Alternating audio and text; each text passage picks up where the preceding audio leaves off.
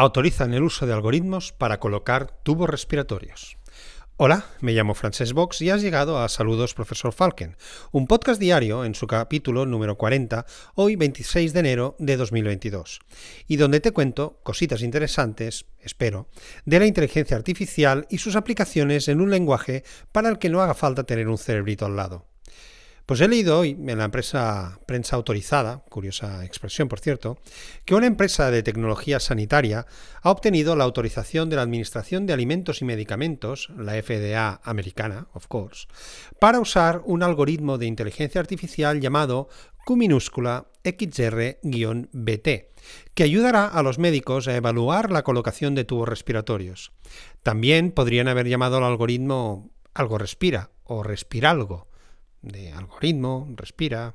Bueno. A través de las radiografías de tórax, el algoritmo ayuda a localizar la colocación de los tubos y automatizar las mediciones. Se trata de la primera solución de este tipo que automatiza el proceso de medición manual de los tubos endotraqueales y de traqueotomía.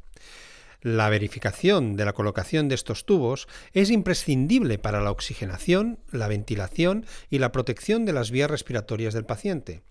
Aunque es un procedimiento habitual que se realiza a diario en los hospitales, se ha observado que los índices de colocación incorrecta de estos tubos son de hasta un 25%, uno de cada cuatro y los errores durante el proceso de intubación ponen en peligro la vida de 121.000 pacientes de una unidad de cuidados intensivos cada año en Estados Unidos.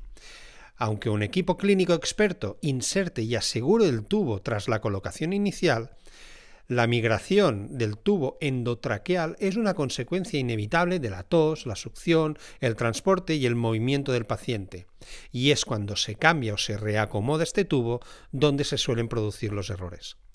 El algoritmo analiza la posición de la sonda, automatiza la medición y proporciona al médico un informe sobre la precisión de la posición de la sonda en menos de un minuto. Esto permite a los sanitarios identificar rápidamente si la sonda está bien colocada o si requiere atención adicional. El algoritmo es independiente del proveedor y está diseñado para funcionar tanto en máquinas de rayos X portátiles como fijas. ¿Qué opinas? ¿Crees que es seguro dejar estas tareas en manos de un algoritmo? Recordemos que esto no es un sensor que avisa si una cosa está mal enchufada, sino un algoritmo, es decir, un trozo de código que decide si el tubo está o no bien colocado. Y hasta aquí la IA píldora del día. Hasta mañana y acordaos de ser felices hoy, ni que sea por un ratito.